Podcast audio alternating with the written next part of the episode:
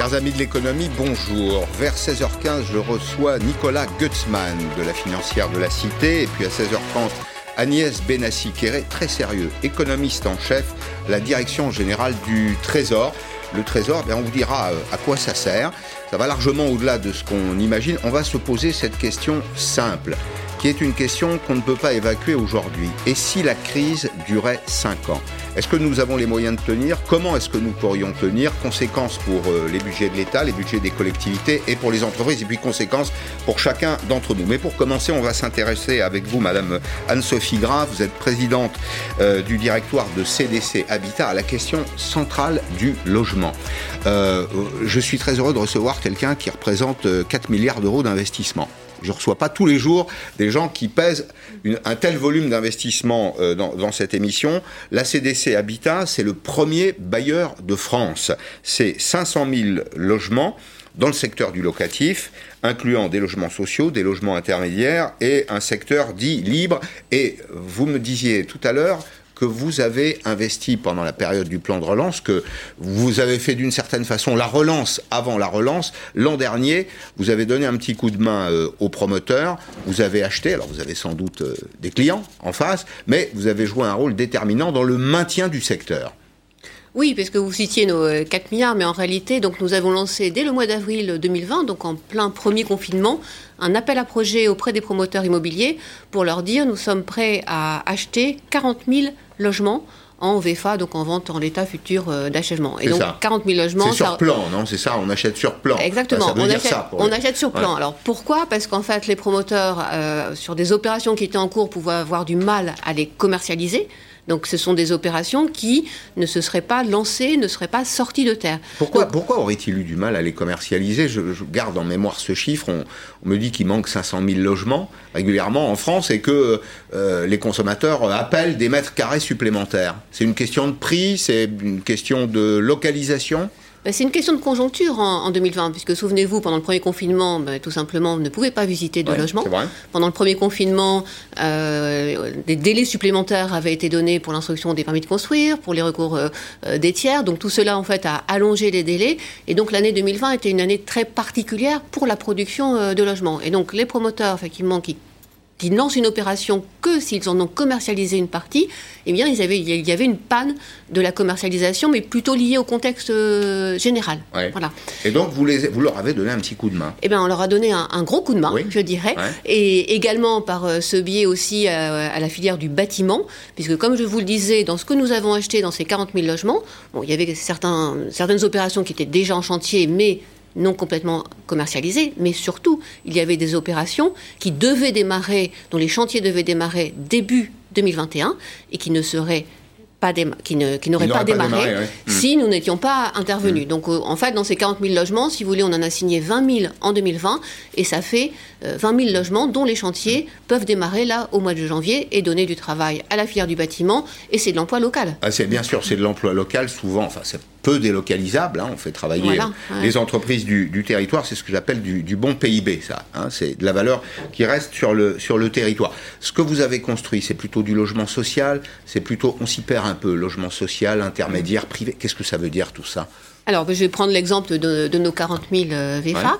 Euh, eh bien, dans ces 40 000, effectivement, il y avait du logement social, du logement ce qu'on appelle intermédiaire, je vais y revenir pour donner quelques éclairages, et du logement qu'on appelle, nous, euh, abordable. Alors, Peut-être, je vais prendre des exemples en termes de niveau de loyer pour que ça soit parlant. Je vais vous prendre un, euh, un T3 de 65 mètres carrés, par mhm. exemple. Euh, dans le logement social, en moyenne, vous allez payer moins de 400 euros de loyer. Dans le logement intermédiaire, on sera à peu près à 650 euros. On est à peu près à 15% en termes de loyer en dessous du marché. Et dans le logement qu'on appelle nous abordable, on sera quasiment au marché à un loyer euh, inférieur de l'ordre de 5% euh, au marché. Donc effectivement, c'est cette palette de logements qui permet aussi de construire des villes équilibrées et des quartiers euh, équilibrés par une mixité de produits. Et ça donne une accessibilité au logement aussi à toute une palette en fait de, de locataires dont les ressources sont très variées. Puisque dans le logement social, effectivement, vous avez mmh. des, règles pour entrer dans le logement social. Donc, il y a des oui, plafonds il faut un niveau de, revenu, il y a des. Eh, eh, oui, c'est ça, c'est indexé sur les ressources. Tout à fait, voilà. Et dans le logement intermédiaire, c'est pareil, mais effectivement, un, un, elles sont un petit peu, le plafond est un peu plus élevé. Et dans le logement abordable, là, on est sur du marché libre. Question de curiosité, de simple curiosité. On peut retrouver dans le même bâtiment du logement social, du logement intermédiaire? Ou, ou alors, c'est un bâtiment avec uniquement du logement social ou uniquement ce que vous appelez du logement intermédiaire, c'est-à-dire un peu plus cher? Alors, de plus en plus, en fait, on trouve dans un même bâtiment l'ensemble des produits. C'est-à-dire que c'est vraiment la mixité au sein de l'immeuble. Et puis, euh, de plus en plus aussi, euh, les collectivités locales, quand un promoteur vient, vient les voir pour dire, ben voilà, je voudrais construire euh, une cinquantaine de logements, le maire va leur dire, écoutez, dans vos 50 logements, vous pensiez faire que de l'accession privée, mais moi, je vous demande de faire 25% de logements mmh. locatifs sociaux. Mmh. C'est aussi un bon moyen, en fait, de produire du logement locatif social et d'avoir une vraie mixité, en fait, d'occupation. Alors, c'est toujours compliqué, hein, cette question de, mixité. C'est lié notamment euh, aux contraintes. Hein. Il y a des contraintes, euh, des contraintes qui s'imposent aux, communes. Ben, vous avez plus de la moitié des communes en France qui ne respectent pas la loi dans le domaine euh, du logement social, en particulier les obligations en matière de logements sociaux. Alors, c'est une étude qui a été faite sur un échantillon qui est dit représentatif, 1035 logements, 1035 communes, pardon, vous en avez 550 en réalité qui ne respectent pas la loi. Et puis, euh, puisqu'on évoque la question du, logement, il y a toujours ce, débat autour des logements vacants. On a l'impression qu'il y a du logement vacant un petit peu partout, mais il y a 3 millions de logements vacants euh, en France, euh, 3 millions sur 36 millions de logements. Il y a 36 millions de logements euh, en France, ça c'était au 1er janvier 2020. Pourquoi Vous avez peut-être lu comme moi d'ailleurs hier cette très intéressante étude dans les, dans les échos, euh, pourquoi les politiques publiques ont échoué. Ça tord un peu le coup aux idées reçues dans ce domaine. Pourquoi il y a autant de logements vacants? Ben, La première raison, c'est que parfois il y a des problèmes de succession. Ben, je l'ai appris, figurez-vous, ça m'a plutôt surpris.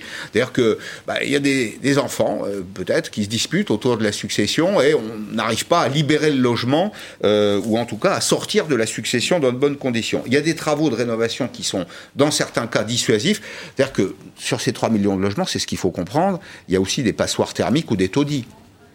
Alors, sur ces 3 millions de logements, effectivement, ce qui était intéressant dans l'article que vous citez, c'est que finalement, euh, ce 3 millions de logements, on, on, peut le ramener à 1 million puisqu'il y a, tous les cas que vous évoquiez de succession, euh, de logements vacants, mais dans des territoires où il n'y a pas de demande finalement. Et donc, et sur ce 1 million, quand on les, quand on les regarde, en fait, on en a 300 000 dans les territoires tendus. Et c'est là qu'est le sujet, parce que c'est dans les territoires tendus mm. qu'est le vrai besoin. Et sur ces 300 000, comme vous l'avez évoqué, effectivement, il peut y avoir des besoins de travaux importants et notamment de travaux énergétiques, puisque comme euh, vous savez très probablement, la loi est en train euh, d'évoluer sur, euh, sur cet aspect énergétique, et demain on ne pourra pas louer, entre guillemets, des passoires thermiques, mmh. c'est-à-dire des logements dont l'étiquette énergétique est très élevée, c'est-à-dire cette étiquette G. On ne pourra plus les louer à partir de 2023. On n'est pas allé un peu trop loin dans ce domaine non, pensez pas Non, je ne pense pas parce que, en, fait, quand on regarde, si vous voulez, les textes, euh, il y a des échéances progressives. Voilà. Donc, il va permettre effectivement de pouvoir s'adapter euh, progressivement et que euh, bah, les propriétaires occupants puissent là aussi faire les travaux. Il faut savoir qu'il y a aussi des dispositifs, puisque ce qui était dit aussi dans cet article, c'était plutôt de dire finalement comment accompagner les propriétaires comment mieux faire connaître les dispositifs, notamment de, l'ANA, pour permettre de financer ces, travaux. Aujourd'hui, ils et Puis, et puis, j'ajouterais, si vous voulez, que quand pour le locataire, en fait, euh, tout à l'heure on a parlé des loyers, mais il faudrait parler de la quittance, c'est loyer plus charges. Si les charges énergie sont très élevées, euh, eh bien c'est aussi un problème pour le locataire. En fait, c'est le coût complet. Hein, Exactement. Ce qu'il faut, regarder aujourd'hui, c'est le coût complet du, logement. Et puis, il y a un troisième élément, c'est la peur des, des impayés. Alors, je vais vous poser un certain nombre de questions sur 500 000 euh, logements. J'imagine que vous avez aussi, on est en période de crise, hein, euh, des locataires qui sont euh, en situation tendue, eux aussi. Vous allez m'expliquer ce que vous faites pour eux.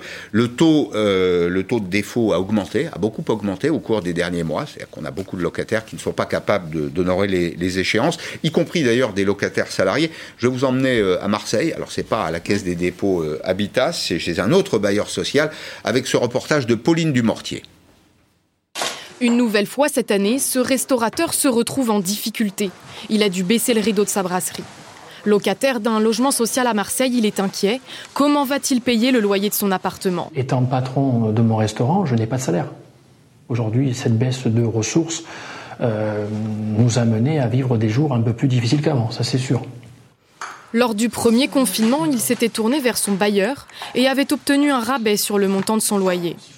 Donc là, nous avons un loyer euh, mensuel de 1421 euros, charges comprises.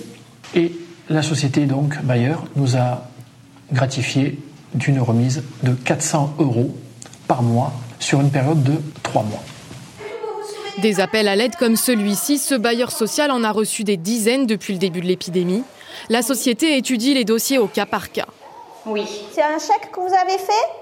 Nous avons touché un public euh, que nous n'avions jamais l'habitude d'avoir euh, en face de nous, des salariés euh, qui sont en CDI et qui sont en grande difficulté. Au total, 2000 familles ont fait face à des retards de paiement, une situation qui fragilise ce bailleur. Les bailleurs sociaux fonctionnent avec les recettes que sont les, loyers de, leurs locataires, donc on, est bien sur le nerf de la guerre. En France, les retards de paiement chez les bailleurs sociaux auraient gonflé de 100 millions d'euros à cause de l'épidémie. Est-ce que vous en avez été victime, vous aussi, euh, à, la, à, la, CDC Habitat? Alors, Effectivement, on est bien dans la situation hein, qu'expose votre, euh, reportage. Et je reviendrai aussi peut-être sur l'aspect commerce, puisque ce monsieur était, commerçant. Mais en tout cas, sur, euh, sur nos locataires, on, observe une légère, une légère tension en fait, sur les impayés mais j'irais de manière beaucoup moins importante que ce qu'on aurait pu euh, euh, anticiper. On sent l'efficacité des mesures sur le pouvoir d'achat, oui, c'est ça? Oui, il y a quand même un amortisseur aujourd'hui assez important. Alors c'est vrai qu'il y a une préoccupation pour l'année qui vient, hein, pour 2021, euh, puisque voilà, ces, dispositifs vont-ils perdurer? Et puis on voit bien que voilà certaines Le chômage partiel, oui, beaucoup d'accords sont signés dans les entreprises, des accords d'activité partielle de longue durée qui garantissent entre, on va dire, 85 et 100 du salaire. Voilà, mais ça a une réelle efficacité, puisque, et, l'ensemble des bailleurs sociaux hein, ont fait ce même constat. Euh, il y, a une tension, mais bien moindre que ce qu'on aurait pu euh, imaginer face à l'ampleur de, la crise. Et puis pour les commerçants dont l'activité a été fermée euh, par des dispositions administratives, eh bien là, nous avons fait effectivement des remises de loyers pour, euh, pour ces commerçants. Pour vous donner un exemple pour euh, CDC Habitat, en fait, c'est 1,2 million d'euros euh, de remise de loyer sur la période du premier confinement et du deuxième confinement. la tendance, elle est, elle est comment? Les, les, demandes de moratoire ou de gratification augmentent ou c'est plutôt stable. C'est un bon indicateur de conjoncture, ça. Oui, alors aujourd'hui, c'est plutôt, c'est plutôt stable, mais avec une forte mobilisation des équipes pour, comme on l'a vu dans le reportage, trouver hein, pour, des solutions. pour, trouver des solutions. Et vraiment, ce qu'on peut dire aux locataires, il faut le, plus tôt possible, en fait, euh, venir voir son bailleur et ensemble, on trouve des solutions. Il est très important de ne pas s'installer dans un impayé, mais qu'on puisse voir dès l'origine de l'impayé les solutions à mettre en place. Nous avons des conseillères sociales et euh, c'est leur métier, en fait, que de trouver des, bonnes solutions. Alors, il y a un autre euh, sujet sur lequel je voulais vous, vous entendre. il y a ce débat aujourd'hui dans la société du télétravail, et puis il y a un enjeu qui est d'essayer de rapprocher le domicile euh, du, lieu de travail. C'est d'ailleurs assez paradoxal parce que vous avez de nombreuses familles qui cherchent à partir des grandes villes, donc à s'éloigner du lieu de travail, mais ces personnes souvent sont éligibles au télétravail. Et puis il y a tous les autres. Qu'est-ce que vous pouvez faire, vous qui êtes le premier bailleur de France, pour faire en sorte qu'il y ait euh, une distance euh, honorable, acceptable, j'allais dire, entre le domicile et le lieu de travail? Est-ce que vous y travaillez d'abord? Est-ce que ça vous préoccupe? Alors, ça nous préoccupe d'autant plus que pendant ce premier confinement, et puis même tout au long de l'année 2020, euh, a émergé la question du logement des travailleurs clés. Et c'était bien le sujet. C'était effectivement ces travailleurs clés. Les travailleurs clés, c'est ceux dont on a absolument besoin. C'est le, le premier rideau. C'est hein. vital. C'est-à-dire que pour, pour fonctionner, euh, que l'hôpital fonctionne, pour que euh, l'hypermarché fonctionne ou le commerce de proximité fonctionne, ce, sont les travailleurs clés. Et on voit bien quand ils ont eu une journée déjà épuisante de travail, s'ils ont un temps de transport extrêmement long, eh bien ça devient extrêmement compliqué. Donc effectivement, on a réfléchi à cette euh, question du logement des, travailleurs mhm. clés. Je peux citer un partenariat qu'on a mis en place avec le CHU de Bordeaux, euh, où en fait, comme on, a un parc assez important sur, le, sur euh, la métropole bordelaise, mhm. on leur a proposé, si vous voulez, de travailler avec leur DRH pour pouvoir mettre à disposition nos logements, que leurs agents soient informés en priorité. Et de cette façon-là, c'est un partenariat qui a deux ans aujourd'hui. Et de cette façon-là, en fait, on a permis à un peu plus de 80 de leurs agents de trouver une solution logement, mais plus de la moitié d'entre eux ont eu un temps de trajet euh, réduit au moins de, moitié. Et donc là, voilà, c'est ce genre de solution que, nous souhaitons euh, travailler, mais il faut qu'on la travaille, si vous voulez, avec les employeurs. Bon, alors dernière euh, euh, question, est-ce que vous êtes inquiète de l'augmentation des coûts de construction? Parce qu'il y a euh, dans ce domaine des injonctions un peu contradictoires. On nous dit qu'il faut construire plus de logements en France, très bien, prenons acte, et en même temps on complique les conditions de, de, construction. Alors pour de bonnes raisons, il y a l'enjeu du développement durable, on va mobiliser des ciments bas carbone, on va améliorer les matériaux de construction, tout ça, ça fait monter les prix. Est-ce qu'il faut, est-ce que vous, comme grand opérateur, vous craignez une augmentation significative des coûts de construction dans le pays alors, on les craint toujours parce qu'effectivement, de ce fait, c'est plus compliqué de sortir les opérations. Mais là aussi, je reviens à ce que j'ai dit tout à l'heure, c'est-à-dire il faut trouver, si vous voulez, le, bon chemin pour y aller. C'est-à-dire il faut donner du temps d'adaptation. Il faut y aller mmh. parce que effectivement, euh, l'adaptation euh, au changement climatique, elle est essentielle. Donc c'est la stratégie bas carbone qu'on met en place dans de nouvelles constructions. Mmh. Il faut aussi expérimenter parce qu'il n'y a pas forcément de solution unique. On parle beaucoup, par exemple, de matériaux biosourcés. Bah voilà, il faut quand même tester, expérimenter. Et mmh. donc se donner le temps en fait, que chacun des acteurs de la filière de la construction puisse s'adapter. Et, à ce moment-là, bien, on trouvera des, on, on, trouvera, ça, je suis assez confiante, hein, des, solutions euh, pour s'adapter et essayer de euh, maîtriser en fait, ces, euh, coûts de construction. Sans conséquence pour ceux qui payent des loyers, sans conséquences lourdes. et c'est ça l'important, si vous voulez, parce que pour trouver le, bon mm. équilibre, effectivement, et si on veut garder des loyers modérés, bien effectivement, il ne faut pas qu'il y ait une envolée ni des coûts de construction, mais ni des prix du foncier. Je vous remercie beaucoup. Merci d'être venu aujourd'hui dans Periscope. Avant de recevoir Nicolas Gutzmann, je voulais vous dire aussi euh, un petit mot d'un point d'actualité que je voulais évoquer autour du transport aérien. Nous avons euh, les chiffres de fréquentation des grands aéroports français, notamment ADP. Alors ADP, c'est Aéroport de Paris, c'est Charles de Gaulle plus Orly. Regardez ces, chiffres hein, qui euh, donnent le vertige. En 2019, ADP avait accueilli 108 millions de passagers. En 2020, seulement 33 millions. Et en 2021, l'estimation à ce jour, euh, sans avoir une évaluation précise de la situation sanitaire, en tout cas pour les mois qui viennent, c'est 50 millions de passagers. Conséquence, ADP voudrait, comme beaucoup d'entreprises, alléger euh, la voilure propose un plan d'adaptation des salaires, un plan d'adaptation des contrats de travail qui inclut notamment des baisses de salaire. En cas d'échec de ce plan, un PSE, euh, un plan de sauvegarde de l'emploi pourrait être proposé. Les syndicats accusent la direction de préparer un plan de privatisation. Et puis toujours dans le secteur du transport aérien, des mesures sanitaires additionnelles ont été décidées pour la desserte des territoires d'outre-mer. Je vous rappelle que c'était la, seule fenêtre à peu près ouverte euh, euh, pendant les fêtes de, de Noël ce sont des territoires vers lesquels il y a un trafic familial, un trafic euh, historique, et puis aussi ce sont des territoires touristiques. Et eh bien malheureusement, dans ce domaine, l'horizon se bouche aux grandes dames de Marc Rocher, le patron d'Air Caraïbes, qui appelle le gouvernement à une position claire et lisible. Clairement, le trafic euh, à la fois euh, familial et sur l'outre-mer, ce sont des flux très importants, mais le trafic touristique avait redécollé depuis la mi-décembre, nous étions plein d'espoir et arrivent euh, ces mesures de durcissement. Elles vont avoir un effet euh, réducteur sur le trafic extrêmement violent, c'est indiscutable, mais nous demandons deux choses. La première, euh, c'est une lisibilité parce que à faire des mesures trop différenciées selon les territoires, selon les destinations, plus personne n'y comprend rien. Et si plus personne n'y comprend rien, on perd de l'efficacité, y compris sur le plan sanitaire. Et la deuxième chose que nous demandons en tant qu'opérateur, c'est que partir en Guadeloupe, euh, sur les lignes d'Air Caraïbes, sur la ligne de French Bee, ça se décide pas la veille, ça se décide avec 15 jours, 3 semaines, un mois d'anticipation. Donc il faut du temps pour que nous nous adaptions et que nos clients comprennent ce qu'ils doivent faire. Voilà, un secteur que vous suivez, j'imagine, Nicolas Gutzmann. Euh, vous êtes euh, analyste à la financière de la, Cité, chargé des, prévisions. Vous avez des prévisions précises pour le, secteur du transport aérien? Non, pas, directement sur le transport aérien. On fait plutôt, enfin là, moi, je travaille plutôt directement sur la macroéconomie. Ensuite, évidemment, on peut euh, imaginer les difficultés qu'ils rencontrent, qu'ils rencontrent aujourd'hui. Mais encore une fois, c'est plutôt un, constat qu'on doit faire au global entre ce qui se passe euh, entre les différents continents, entre les États-Unis et l'Europe. Bon, alors on va se poser la question que je posais tout à l'heure pour démarrer l'émission, et si la crise durait 5 ans? Je vous fais cette euh, réflexion parce que j'écoute, euh, comme vous d'ailleurs, les épidémiologistes qui nous expliquent qu'on ne s'est jamais débarrassé d'un virus en six mois. On voit bien que nous sommes dans un contexte particulier, on cherche à protéger les populations fragiles, on est en couvre-feu, on a compris euh, en écoutant Olivier Véran hier soir au journal de TF1, il était diffusé également sur LCI, qu'un reconfinement n'est pas tout à fait exclu. Donc on voit le temps qui s'étire d'une certaine façon. Que se passerait-il si ça durait 5 ans?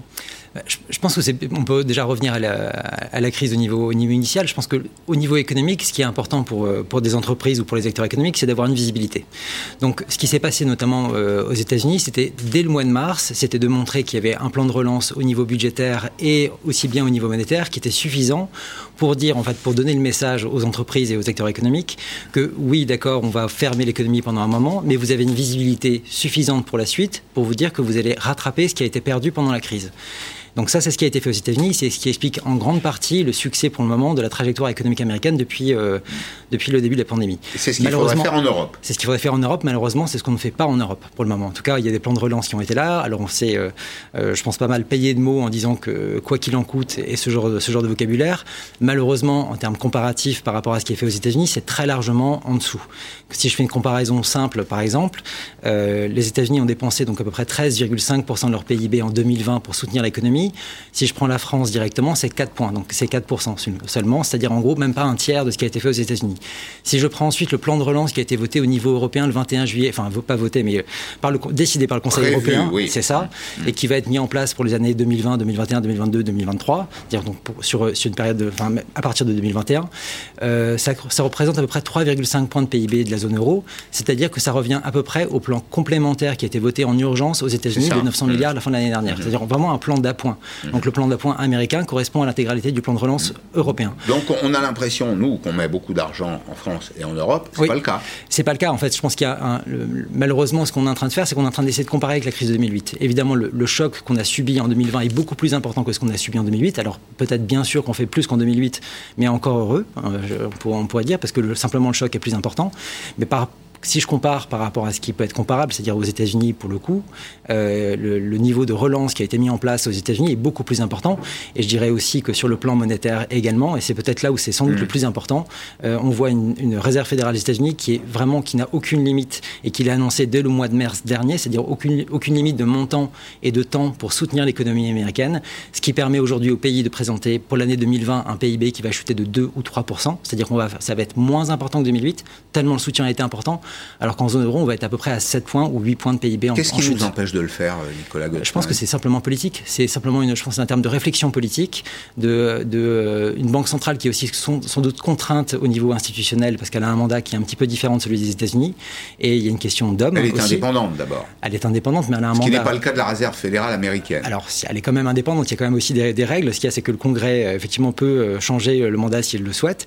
Et ce qui est peut-être aussi assez important, c'est que finalement, au cours de l'année 2020, les États-Unis ont produit un changement de stratégie macroéconomique sur la question monétaire. C'est-à-dire que pendant 40 ans, ça fait 40 ans qu'on qu'on entend beaucoup ça sur la, période de désinflation et de lutter contre l'inflation. Désormais, la, Réserve fédérale des États-Unis va cibler vraiment le plein emploi comme objectif prioritaire. C'est-à-dire qu'ils vont pas lâcher le morceau, ils vont soutenir l'économie jusqu'à ce que le plein emploi réel soit euh, réactivé. Et donc ça, ça fait une grosse, grosse différence avec ce qui se passe en Europe et c'est ce qui explique assez massivement pourquoi aujourd'hui on a des prévisions de croissance à horizon 2023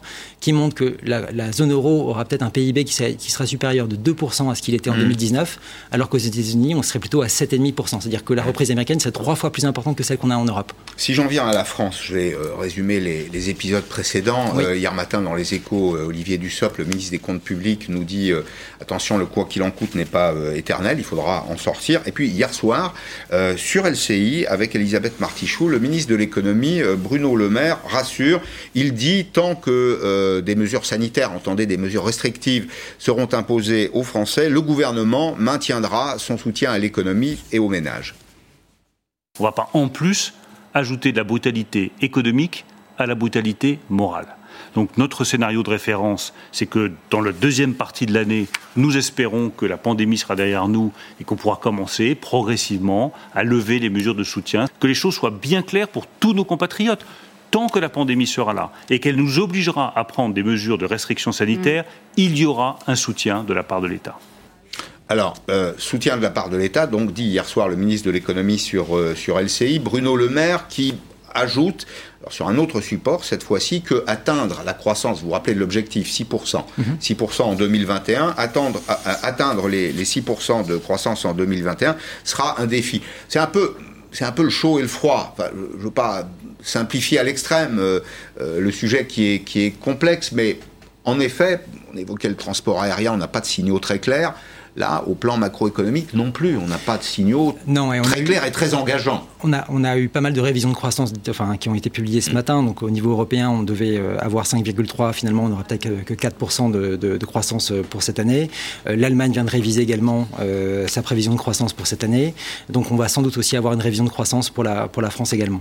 Mais effectivement, ensuite, en termes de, de soutien, je pense que c'est vraiment important de, le souligner. Si je, si je prends par exemple le cas de la France, donc ce qui a été dépensé en plus, c'est 86 milliards d'euros pour l'année 2020, donc euh, à peu près 3,5% de PIB.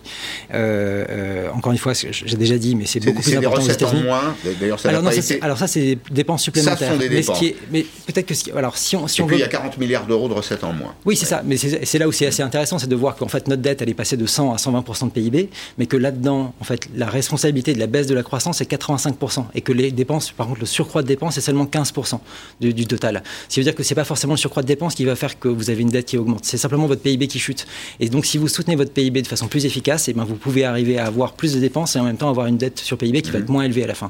Et donc, ça, je pense que c'est une réflexion qui n'a pas suffisamment eu lieu euh, en, Europe parce que c'est quand même assez généralisé et qu'on pourrait soutenir beaucoup plus l'économie que ce qu'on a fait euh, aujourd'hui en ayant un résultat qui soit euh, beaucoup plus favorable. Mmh. Mais c'est pas lié simplement à ces pays d'Europe du Nord qui, eux, sont rentrés dans la crise un peu plus vertueux et qui nous disent euh, attention aux mesures de traitement de la maladie, juste ce qu'il faut bah, Cela dit, je pense qu'on n'a pas besoin d'eux. Je pense que cette réflexion, elle est aussi assez présente au sein du gouvernement et que la volonté de ne pas forcément dépenser plus, elle est, euh, elle est également présente chez nous et à Bercy, elle est quand même très présente. Il n'y a, pas de, il y a pas vraiment de doute. C'est assez curieux de voir, par exemple, euh, un espoir de reprise en France, alors que ce qu'on constate, et au niveau européen, c'est que les revenus des Européens ont baissé de 3 à 4 pendant l'année 2020.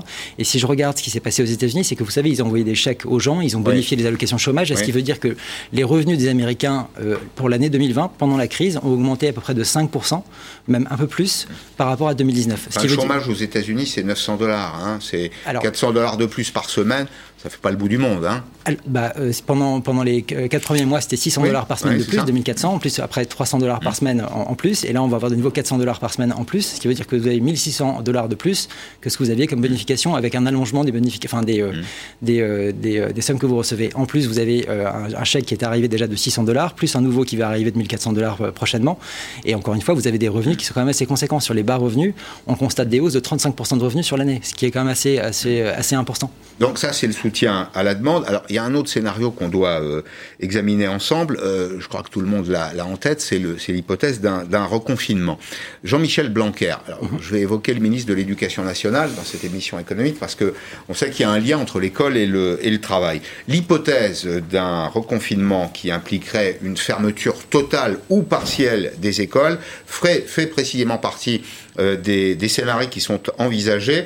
Mais pour le moment, c'est un premier indice. Vous savez qu'on parle beaucoup de vacances en France. Les vacances scolaires du mois de février auront lieu comme c'est prévu. On a toujours tous les scénarios en tête, mais euh, les vacances de février ont vocation à être à la date prévue, de durer deux semaines pour chacune des zones et de ne pas être changées. Bien sûr, ce que je viens de vous dire peut encore évoluer en fonction de la situation. Mais mon objectif sur ce point comme sur d'autres, c'est de tenir au maximum les calendriers de façon à pas troubler les familles, de façon à pas troubler le, pays, de façon à ne pas troubler les élèves tout simplement. Et, donc euh, on est toujours sur le principe de deux semaines de vacances aux dates prévues. Bon, c'est plutôt un bon indicateur. C'est-à-dire que pour le moment, il n'y a pas de, a pas de révolution euh, euh, de, prévue. Est-ce que si les écoles, j'envisage ce cas, je crois que euh, quand on est sérieux et qu'on mène un petit travail académique, il faut envisager toutes les hypothèses. D'accord avec ça? Y compris les pires. Imaginons, imaginons que les écoles ferment en France. Quelles conséquences ça peut avoir? Bon, déjà, c'est effectivement un scénario qui a déjà été, euh, qui, qui, se déroule euh, également ailleurs en Europe aujourd'hui. Enfin, je crois que le Portugal a fermé les école hier, donc c'est quelque chose qui effectivement qui est, qui est probable. Euh, ensuite, l'impact sur l'économie est effectivement beaucoup plus important parce que du coup, euh, vous arrivez à, à, mobiliser pas mal de gens qui sont en train de travailler chez eux, mais qui ne pourront plus, on va dire, travailler chez eux.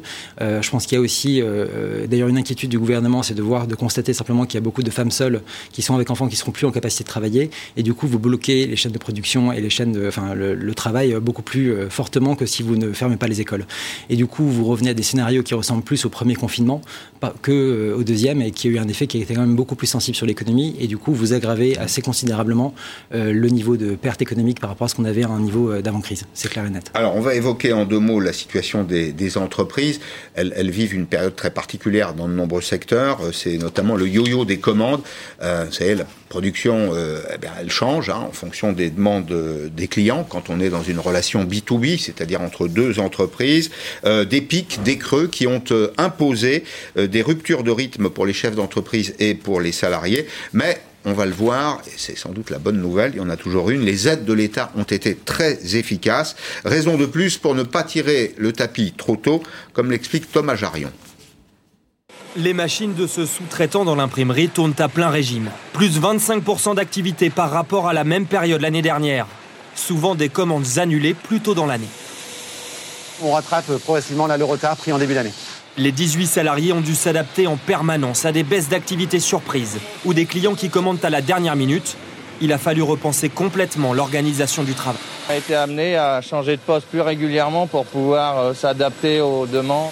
L'entreprise a dû diversifier son activité. Moins de clients dans l'événementiel, plus dans l'agroalimentaire, tout en s'appuyant sur les aides du gouvernement un prêt garanti par l'État de 200 000 euros et 15 jours de chômage partiel en mars. Ces aides nous ont permis de maintenir et de garantir le versement là des salaires. Donc ça, c'est évidemment euh, euh, en fait essentiel.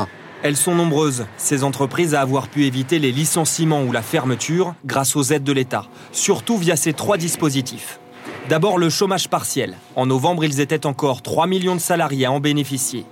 Pour les prêts garantis par l'État, c'est 130 milliards d'euros distribués à 630 000 entreprises, surtout des PME. Enfin, le report des charges est massif. 25 milliards d'euros non payés à l'État. Il faudra régler la facture l'année prochaine. Pour cet économiste, l'arrêt progressif des mesures d'aide risque de faire des dégâts, notamment sur l'emploi. Les entreprises n'auront pas les moyens de maintenir euh, euh, leur masse salariale, leurs emplois, et donc on doit s'attendre à euh, notamment des licenciements économiques sur 2021, et cela, on l'a chiffré à peu près à 180 000 emplois détruits. Cette hausse du chômage devrait surtout concerner les secteurs les plus touchés par la crise sanitaire, l'hôtellerie, la restauration ou encore l'événementiel. Voilà, dans l'hypothèse où l'activité repart dans des conditions à peu près normales dans les jours ou les semaines qui, viennent. Ce sera plutôt des semaines d'ailleurs et des mois que des, des jours. Est-ce qu'on peut espérer quelque chose de la reprise américaine? Je vous pose la question parce que une des premières mesures très significatives de Joe Biden, je crois que c'est un des premiers textes qu'il a signé euh, le, jour de son arrivée à la Maison Blanche, c'est le, le doublement, dans certains cas, du salaire minimum. Alors, quand je dis doublement, dans certains États, le salaire minimum aux États-Unis était à 7,25 dollars. Il est mmh. passé à 15 il a doublé. Alors, s'y ajoute euh, euh, une politique euh, orientée vers le patriotisme économique, on incite les Américains à acheter américain, l'État fédéral lui-même donne l'exemple dans, les, achats publics, ce qu'on appelle la commande publique. Est-ce que cette hypothèse, d'ailleurs, est, est transposable à la France Est-ce qu'il ne faudrait pas augmenter les salaires? Alors déjà, pour les États-Unis, euh, il va déjà il va falloir passer le Sénat avec ça. Ça va être ça va être compliqué pour lui d'avoir euh, de faire passer cette mesure. Ensuite, au niveau français, je pense que pour la question des salaires, euh, justement, il faudrait peut-être suivre la stratégie américaine, mais pas forcément celle de la, du relèvement du salaire minimum, même si ça peut être une hypothèse qui peut être poursuivie ici dans un second temps, c'est-à-dire celle de la réserve fédérale. encore une fois, ce que je, ce que je disais avant, c'est que la réserve fédérale maintenant va priori, enfin, en priorité rechercher le plein emploi. Et le but ultime de tout ça, 6,5 pour ils sont 6 points et demi de chômage. Ils sont à 6,5, mais si on prend et ils sont rentrés dans la crise à 3,5. C'est ça. Et en, gros, on fait une projection maintenant à horizon 2022-2023 pour retrouver un plein emploi réel aux États-Unis, avec pour objectif secondaire d'avoir un accroissement sensible des salaires qu'on n'aurait pas vu depuis très longtemps. Ce qui est intéressant aussi, c'est de voir qu'à la fin de l'année 2018, euh, on voyait également des reprises de salaires très importantes sur les bas revenus aux États-Unis, ce qui n'était pas arrivé depuis longtemps. Et les, salaires des bas revenus progressaient plus rapidement que les revenus. Donc ça, c'est vraiment une chose intéressante, de, montrer qu'on peut arriver à faire quelque chose avec une politique monétaire. Malheureusement, c'est ce qui n'est pas fait en Europe et que finalement, pour arriver à obtenir une hausse des salaires qui n'est qu'une conséquence d'une forte croissance, il faut que la Banque centrale soutienne suffisamment la croissance pour arriver au plein emploi et ensuite de soutenir encore suffisamment le niveau d'activité après pour avoir les hausses de salaire. Mmh. Mais c'est quelque chose, si on avait la volonté politique de le faire dès aujourd'hui, qu'on pourrait retrouver dès, les années 2022-2023 également. Mais c'est ce qui ne sera pas fait ici. Si je retiens un mot là de nos échanges depuis un quart d'heure, dites en substance que c'est la volonté qui manque. C'est la volonté politique. Absolument, les moyens, on les a. C'est vraiment une question de volonté politique. Et où est-ce qu'elle fait défaut? À Paris, à Bruxelles, à Bonn Je pense un peu partout, et c'est, euh, on va dire, c'est quasiment historique. C'est exactement ce qui s'est passé en 2008. On pourrait faire même un parallèle avec euh, la crise de 29. Il y a toujours eu une difficulté des Européens à relancer et d'utiliser les outils macroéconomiques qui sont à leur disposition pour soutenir le niveau d'activité lors des crises. Et quand on voit ce qui s'est passé lors de la crise de 2008, c'est quand même assez, assez clair. Si je regarde la croissance américaine et européenne depuis 2008, depuis le top de 2008, c'était, on est à plus 8 en Europe on est à plus 22 aux États-Unis. Alors que pendant les 10 années auparavant, quand il n'y avait pas eu de crise, on était à 25 côté américain et 20 côté euh, européen. C'est-à-dire qu'on est capable de faire aussi bien, mais qu'on ne sait pas réagir à une crise, on ne sait pas le faire. Bon, il faut se décomplexer. Merci. Merci Nicolas Gutzmann d'être venu dans Periscope dans un petit instant. La suite de l'émission, je reçois l'économiste en chef de la direction du Trésor. Ça va vous intéresser. Et vous aussi, bien sûr. À tout de suite.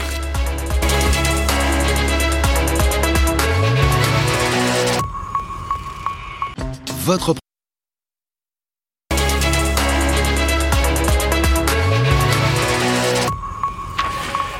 La deuxième partie de Périscope avec Agnès Benassi-Kéré. Bonjour madame, vous êtes euh, chef économiste à la direction générale du Trésor. Alors le Trésor, euh, on en parle souvent, c'est pas toujours ce que vous faites d'ailleurs. Élaboration des prévisions, euh, analyse et études d'impact, politique de régulation du secteur financier. Enfin, la liste est, longue comme le bras, si, je puis dire.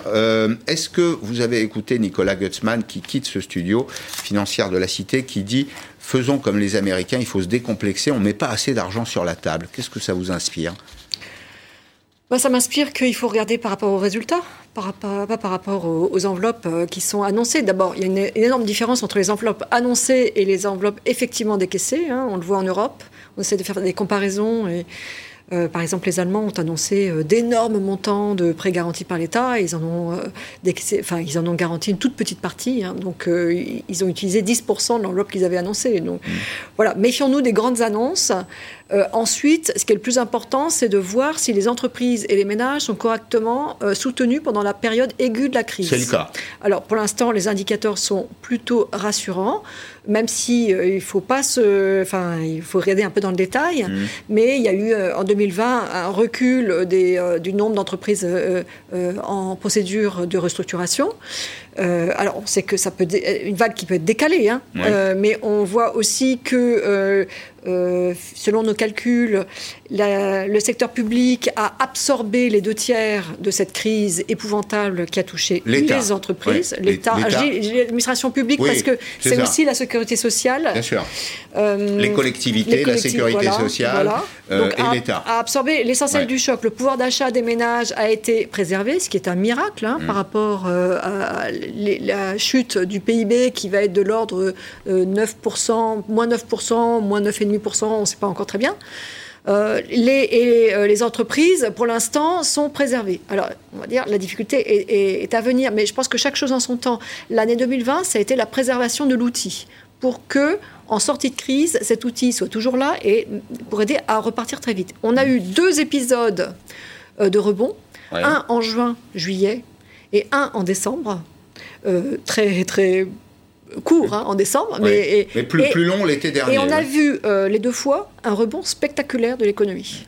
Une consommation qui rebondit très très vite. Donc tous les gens qui nous disent mais non, les ménages, etc., ça rebondit extrêmement vite.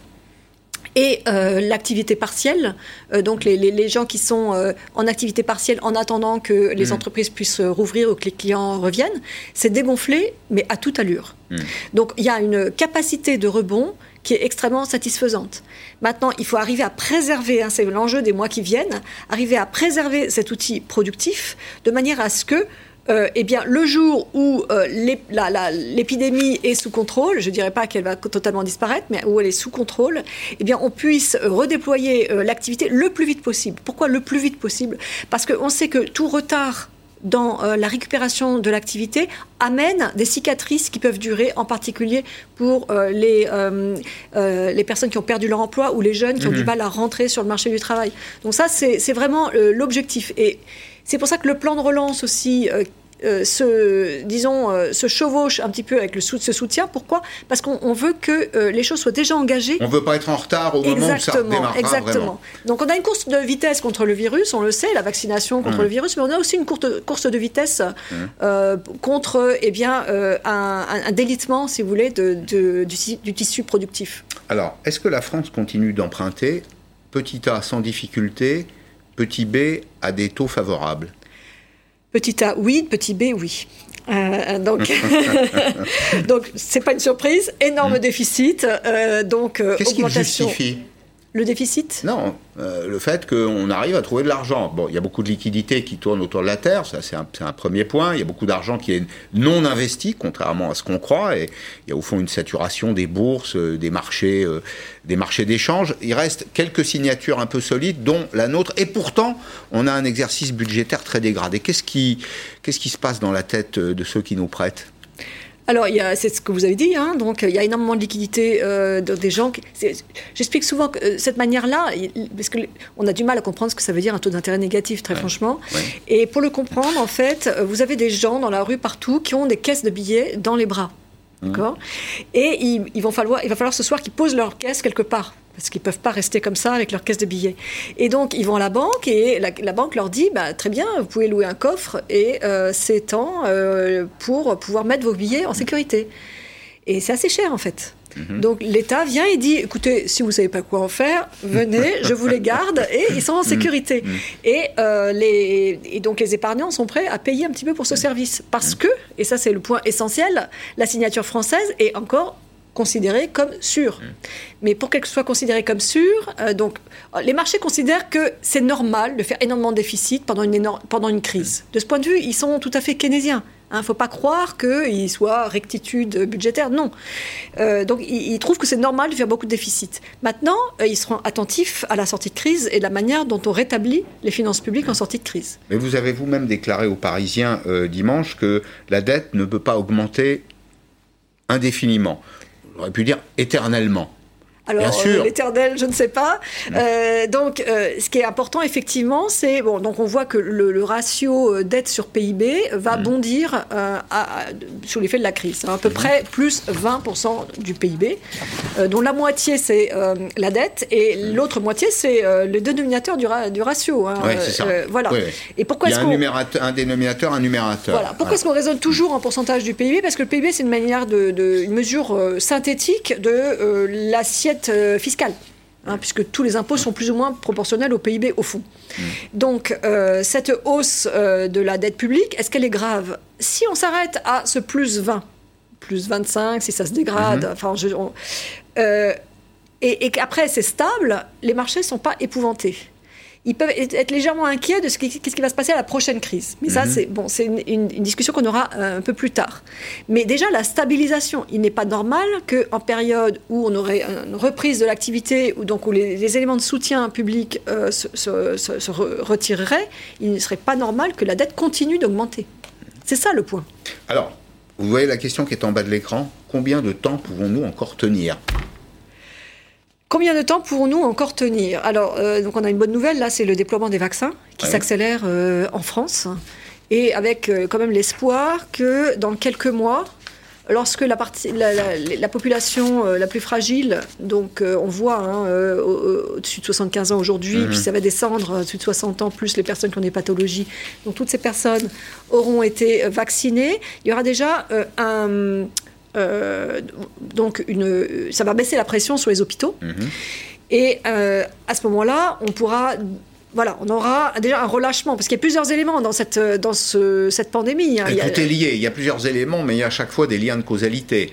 Euh, politique de vaccination, euh, euh, immunité collective égale retour à l'activité, retour à la confiance aussi, c'est ce que vous disiez tout à l'heure, c'est tout bête, mais on dit qu'il y aura 200 milliards d'euros d'épargne supplémentaire dans le pays à la fin de l'année.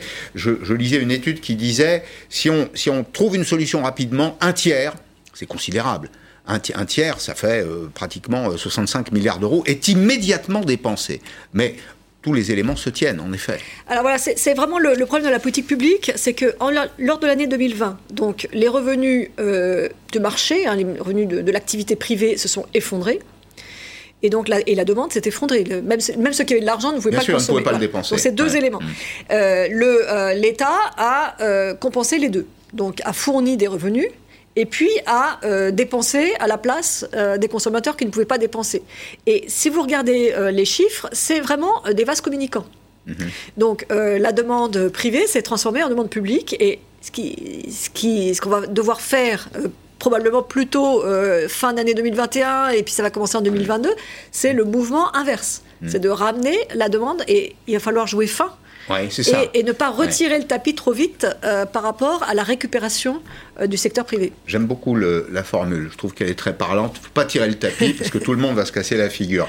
Euh, alors, il y a un acteur qui est important, c'est la BCE. Eh bien, elle va maintenir, j'imagine que vous êtes très attentive, hein, maintenir sa politique d'achat de dette des États jusqu'à ce que la crise se termine. Rassurante, donc, la Française, Christine Lagarde, présidente de la BCE. With a total envelope of 1 trillion 850 billion euros. We will conduct net asset purchases under the PEP until at least the end of March 2022, and in any case, until the Governing Council judges that the coronavirus crisis phase is over. Euh, au témoin d'un doute, on a dépensé beaucoup d'argent pour euh, soutenir les, les entreprises. Est-ce qu'on a arrosé le sable dans certains cas? Est-ce que l'argent public a aussi sauvé des canards boiteux qui n'auraient pas dû l'être? Pardon de poser la question aussi euh, directement. Alors c'est une très bonne question et la réponse est sans doute oui, mais, mais on a aussi sauvé mm. des entreprises très productives, des entreprises avec un bel avenir.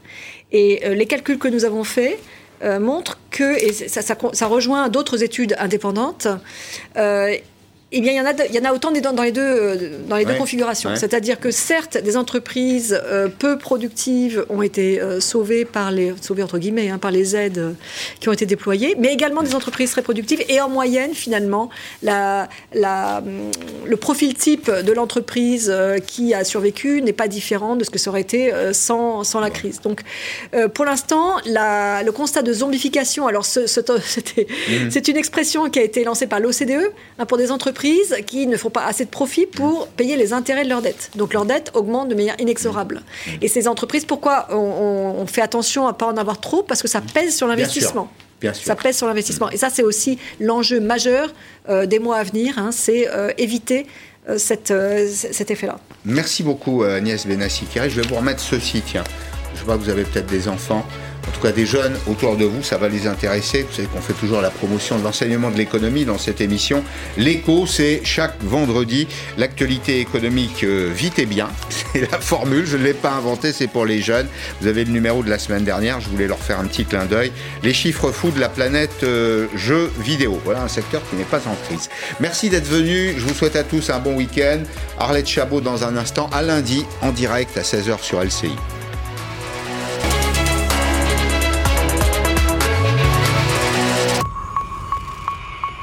C'était